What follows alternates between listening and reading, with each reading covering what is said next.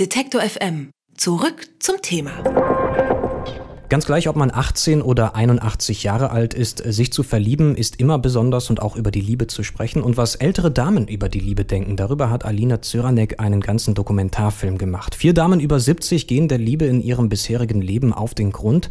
Aufhänger dafür ist der Probenprozess der Theatergruppe Purpurfrauen Tübingen für das Stück Ein Haufen Liebe und daher auch der Name für die Doku. Wie dieser Film entstanden ist und warum sich auch alte Menschen noch nach Liebe und Zuneigung sehnen, darüber spreche ich mit Regisseurin Alina Zyranek. Hallo. Hallo. Ich habe gelesen, dass du mit den Frauen, die in dem Film porträtiert wurden, eine inzwischen jahrelange Beziehung pflegst. Wie ist dieser Kontakt zustande gekommen? Eine befreundete Theaterpädagogin hat uns mal vorgestellt. Also sie ist eine gute Bekannte von mir und sie wusste, ich höre gerne alten Menschen zu. Ich höre Geschichten aus der Vergangenheit gerne zu. Mhm. Und sie hat ihre Ausbildung am Theater in Tübingen gemacht und kannte diese Gruppe. Und sie hat mich dann mal mitgenommen, hat gesagt, du musst diese Frauen kennenlernen, sie sind der Hammer. Und 2011 nahm sie mich mit mhm. und es war dann ziemlich schnell klar, wir müssen was zusammen machen. Es war so eine Herzlichkeit, eine Wärme und auch eine Augenhöhe da, dass ich nicht nur das kleine junge Mädchen war, sondern dass wir uns auf Augenhöhe begegnen konnten und wir uns gegenseitig was zu sagen hatten. Vergänglichkeit, das Alter, die Konfrontation mit dem Lebensende, das sind äh, häufig Themen in deinen Dokumentarfilmen, zumindest in den letzten beiden in gewisser Hinsicht. Zuletzt im Film Szenen eines Abschieds von 2014, mhm. das war noch vor ein Haufen Liebe und ich glaube, zwei der Damen, die in Szenen eines Abschieds vorkamen, die sind auch mhm. in ein, ein Haufen Liebe, ja. vorgekommen und haben dort ihre Erfahrungen mitgeteilt. Das heißt, du hast sie über zwei Projekte hinweg quasi ja. befragen können. Ja, Anneliese wird diesen Sommer 93 mhm. und Esther ist 90 jetzt. Und in einem kurzen Szenen eines Abschieds habe ich sie porträtiert. Ich habe die drei ältesten Spielerinnen damals porträtiert. Martha ist mittlerweile verstorben. Mhm. Anneliese, Esther sind nach wie vor munter und sehr lebendig.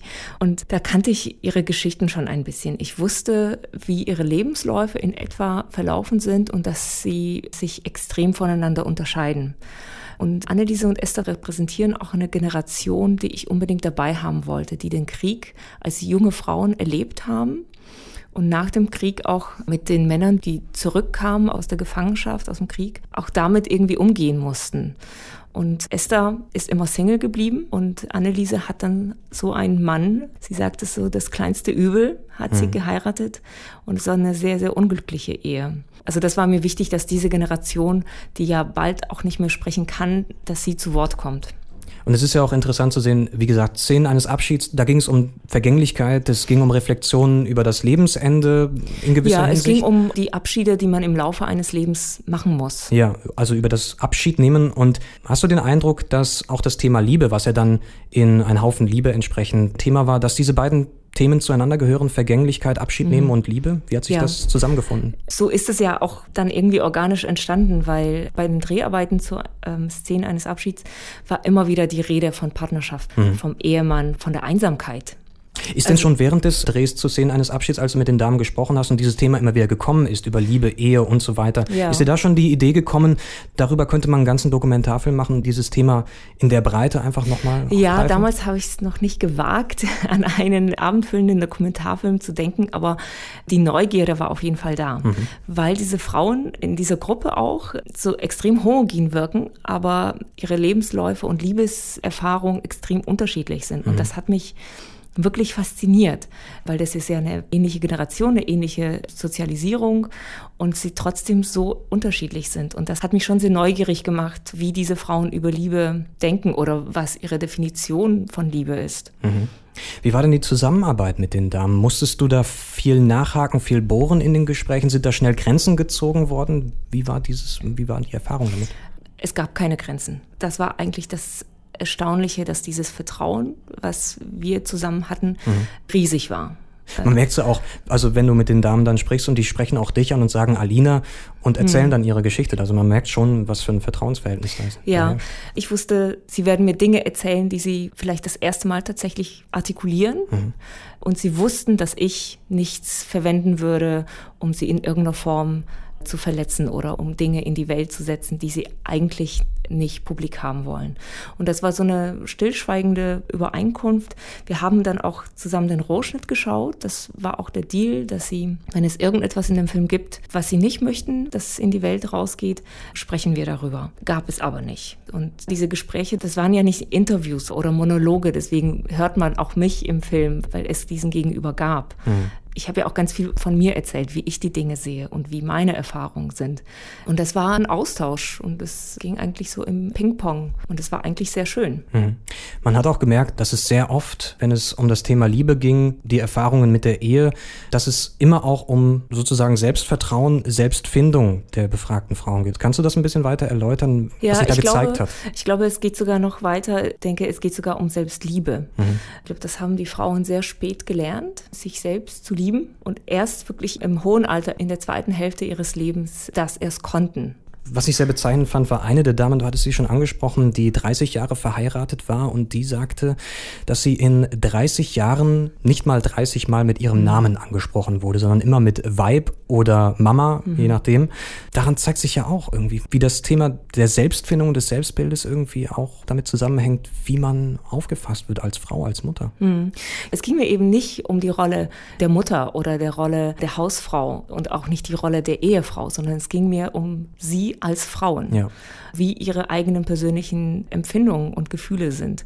Und nicht immer dieses, ja, wir mussten funktionieren und so waren die Zeiten. Natürlich, das spielt alles eine Rolle, aber sie hatten trotzdem in jedem Lebensjahr, ja, haben sie sich irgendwie gefühlt und hatten Sehnsüchte und darum ging es mir. Und Annelieses Ehe, wirklich fürcht, es ist ja auch eine Generation, ne? also ihr Mann kam aus dem Krieg, war verbittert und verbiestert und sie wollte einfach mehr. Sie hatte Träume. Sie wollte die unsterbliche Geliebte Beethovens sein. Mhm. Und das konnte er ihr einfach nicht geben. Und sie hat dann den Mut gefasst, mit 50 sich scheiden zu lassen in den 70er Jahren, gerade als das neue Scheidungsrecht in Westdeutschland in Kraft trat. Und hat erst da das erste Mal auf eigenen Beinen gestanden, hat eine Ausbildung gemacht mit 50 und hat erst da angefangen, auf sich selbst auch zu achten.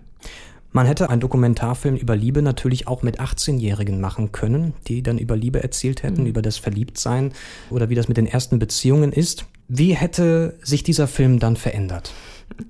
Ach ja, was, was wissen Anders gesagt, was, was können die älteren Menschen uns ja. über Liebe sagen? Was hast du damit rausgenommen?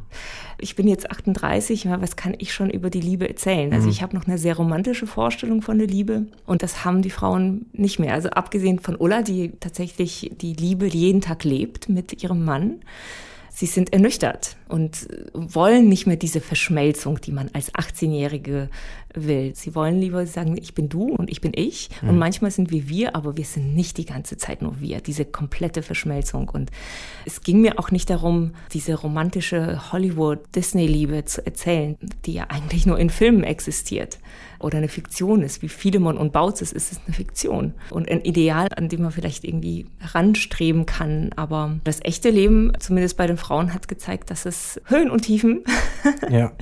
und, und Schicksalsschläge gibt, aus denen man nur selbst herauskommt und man sich dafür entscheidet, dann auch weiter positiv zu bleiben. Was hast du denn für deine eigene persönliche Definition von Liebe rausgenommen aus diesen Dreharbeiten hm. und aus diesen Gesprächen? Ich glaube an die Liebe nach wie vor. Ich glaube aber auch, dass es nicht nur die eine große Liebe im Leben geben muss. So wie man sich selbst verändert, verändert sich auch die Liebe und die Sehnsüchte und die Bedürfnisse. Ich glaube, wenn man offen bleibt, auch im hohen Alter, kann man die Liebe finden, auch in ganz kleinen Dingen. Du bist jetzt schon seit einiger Zeit mit dem Film auf Tour und hast natürlich schon erste Rückmeldungen bekommen dazu von Zuschauern, mhm. die diesen Film gesehen haben. Ich lese mal ein paar vor, die du so gesammelt hast mit der Zeit, mhm. was du so an Rückmeldungen bekommen hast.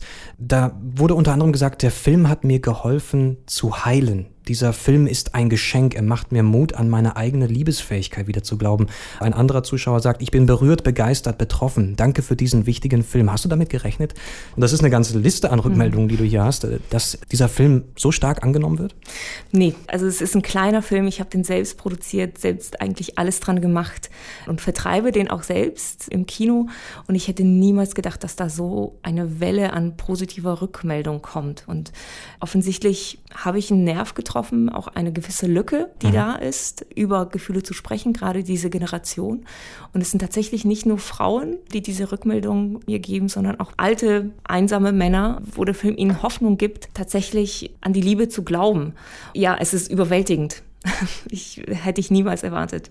Vier Porträts von vier sehr unterschiedlichen Frauen, dazu Geschichten über Sehnsucht, Erwartungen, Enttäuschungen, Ernüchterungen, über die Liebe. Das alles kann man in Alina Zyraneks Dokumentarfilm Ein Haufen Liebe sehen. Sie ist gerade mit ihrem Film auf großer Kinotour durch Deutschland am 2. Juli zum Beispiel in Dortmund und am 3. Juli in Münster. Weitere Termine auf Facebook und später auch bei uns auf der Homepage. Ich sage vielen Dank, Alina, fürs Gespräch. Danke. Alle Beiträge, Reportagen und Interviews können Sie jederzeit nachhören im Netz auf detektor.fm.